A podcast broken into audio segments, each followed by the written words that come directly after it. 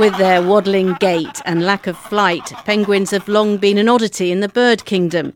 Now zoologists have discovered they're unusual too in their sense of taste.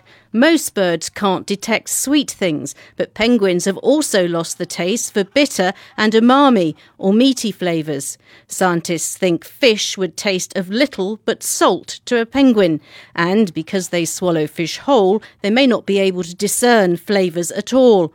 They say the puzzle could be explained by the penguin's evolution in the extreme cold of Antarctica.